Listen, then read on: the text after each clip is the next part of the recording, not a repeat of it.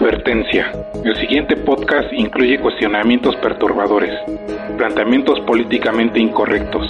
Además, este programa puede herir susceptibilidades de receptores con creencias y tradiciones arraigadas en su ADN. Por lo tanto, no nos hacemos responsables de la pérdida de estabilidad emocional y psicológica de quien lo escuche. Gracias. Bienvenidos al podcast número 4 de Leader. Hoy les tengo una pregunta. ¿Cómo es el mexicano? Antes de entrar al tema, ¿qué nos caracteriza realmente como mexicanos? ¿Qué se entiende por mexicanidad? Se entiende por mexicanidad a los elementos o rasgos culturales que nos identifican precisamente como mexicanos.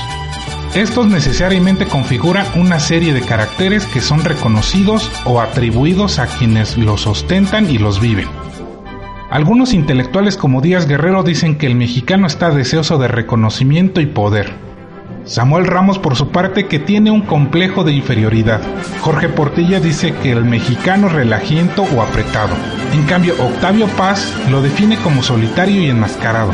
Oscar Luis lo hace inestable emocionalmente. Santiago Ramírez muy macho y por ello muy inseguro. Para González Pineda es sufrido y sumiso. Para Aniceto Aramoni reprimido y rebelde. Guillermo Sheridan lo hace malinchista en extremo y muy ingenuo. Por eso tiene grandes dificultades para enfrentarse a la realidad y por lo mismo la niega o trata de evadirla como pueda.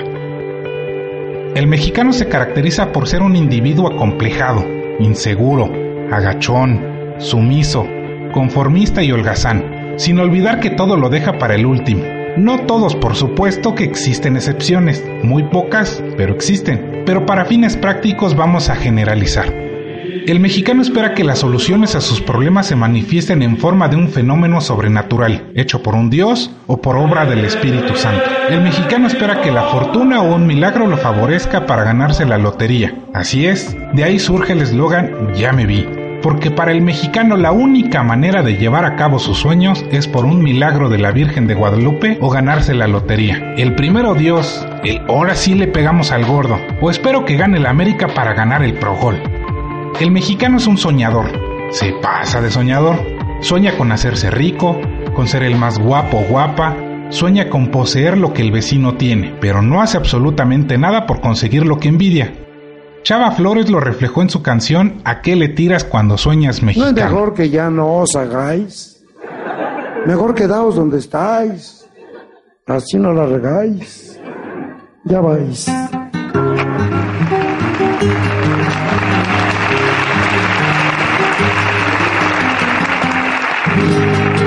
¿A qué le tiras cuando sueñas mexicano? Hacerte rico en loterías con un millón. Mejor trabaja, ya levántate temprano. Con sueños diopios solo pierdes el camión. ¿A qué le tiras cuando sueñas mexicano? Con sueños verdes no conviene ni soñar. Sueñas un nada y ya no debes nada. La renta está pagada, ya no hay que trabajar. Ya está ganada, la copa en la olimpiada. Soñar no cuesta nada, qué ganas de soñar. Ah, pero eso sí, mañana sí que lo hago. Pero eso sí, mañana voy a ir. Pero eso sí, me cae si no te pago. ¿A qué le tiras cuando sueñas sin cumplir? Claro, claro, claro. Si quieres probar tu suerte, revísate los calzones. Encontrarás un cachito con dos aproximaciones.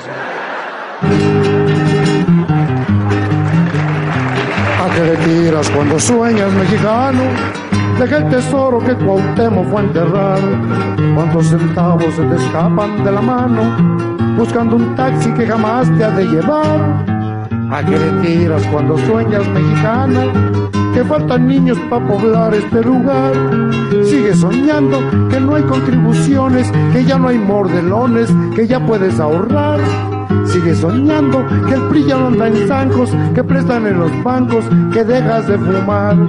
Ah, pero eso sí, mañana nos casamos. Pero eso sí, mañana te lo doy. Pero eso sí, la última y nos vamos, ¿no? ¿A qué le tiras cuando sueñas soñador?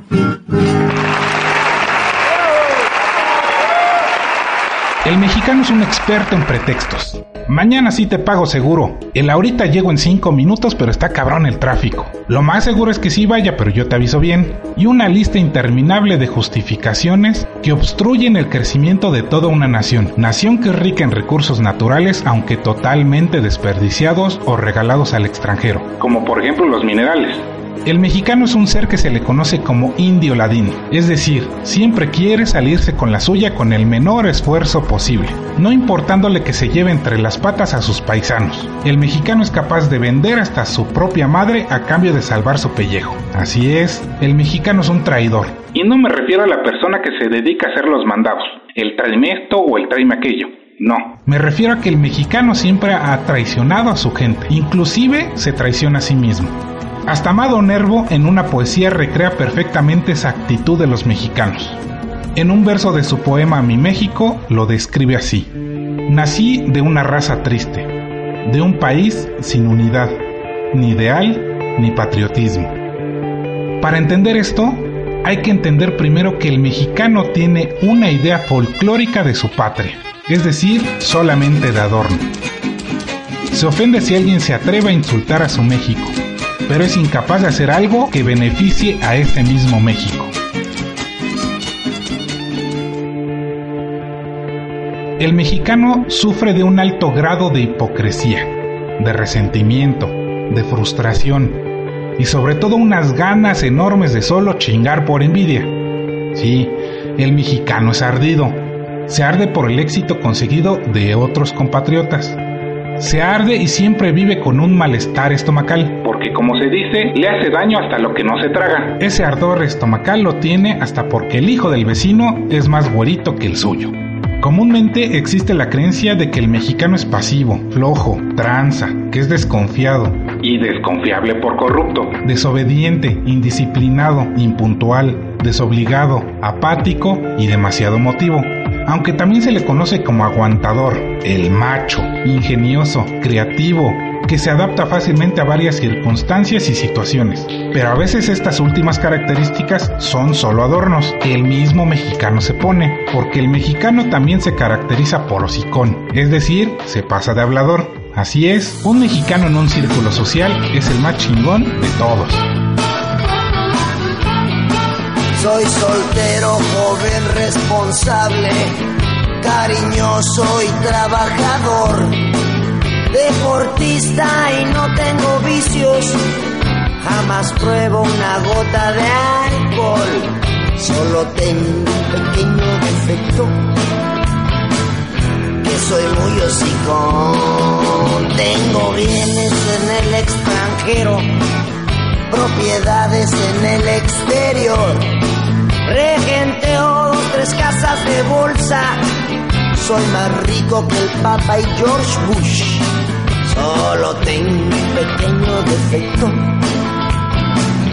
Que soy muy hocicón. Por eso, si algo nos hace sentir bien a los mexicanos, es que a alguien le vaya peor que a nosotros. Un ejemplo es cuando nos conocían como el gigante de la CONCACAF. Vivíamos felices. Ahora que ya bajamos y nos cuesta trabajo mantenernos en el promedio, nos arde que países como Costa Rica nos hayan superado, pero siempre habrá un equipo mucho peor que nosotros. No importa qué tanta hueva le echemos, siempre estará una selección como Samoa Americana que está en el último lugar de la tabla de la FIFA. Esa es la filosofía conformista y mediocre que lleva el mexicano en todos los ámbitos de su vida. ¿Pero qué es mediocre? Según la Real Academia de la Lengua Española, la palabra mediocre tiene dos acepciones. La primera, que es de calidad media, y la segunda, que es de poco mérito, tirando a malo. Sí, tal como se escucha. Los mexicanos hemos construido un país a base del ya merito, el ya casi, el sí se puede, el ya palotra, el a ver si es chicle y pega, o la tercera es la vencida. Existen mexicanos que se escandalizan por lo que dice Donald Trump. When Mexico sends its people They're not sending their best. They're not sending you. They're not sending you. They're sending people that have lots of problems, and they're bringing those problems with us. They're bringing drugs, they're bringing crime, they're rapists. Por sus comentarios racistas, cuando aquí somos expertos en racismo y discriminación. Criticamos la forma de vestir, de hablar, de caminar, el aspecto físico, Discriminamos a las personas porque son pobres o ricas. Discriminamos también las preferencias sexuales. ¡Órale! ¡Pinche puto de mierda! ¡Chinga tu madre, pinche asalariado de mierda! En este punto entramos a unas preguntas. ¿Por qué el mexicano racista con el mexicano? ¿Por qué despreciar al amigo paisano siendo paisano? ¿Dónde queda la solidaridad que tanto se presume? ¿Por qué solo somos amigables y honorables con los güeros o con cualquier otro que tenga un acento de otro país? El racismo del mexicano se puede definir como autorracismo. La misma madre mestiza que da luz a un ser un poco más morenito que ella se lamenta diciendo, carajo, este sí me salió bien prietito, como si el color de piel fuera un defecto. Este ser acabado de nacer crecerá con un alto grado de inseguridad en sí mismo, acomplejado totalmente por sus rasgos étnicos. Con esto llegamos a otra de las características del mexicano. El mexicano se dice que es carrilla, bien carrilla. Oye, ¿qué? Baja. Y a mí también me van a aumentar el sueldo. ¿Sabes cómo se queda un pendejo con la duda? ¿Cómo? Mañana te digo. A través de las bromas el mexicano ventila sus frustraciones, sus profundos complejos de inferioridad. En sus bromas se percibe su racismo y su clasismo.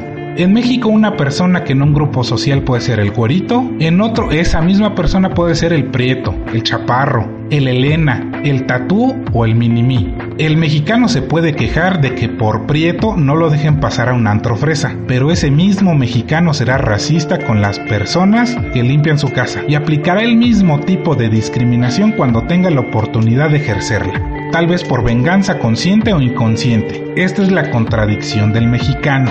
¿Por qué hace esto el mexicano? ¿Acaso lo hace por su instinto natural de venganza? ¿Venganza hacia quién? ¿Contra sí mismo? El mexicano está a disgusto con su propia piel.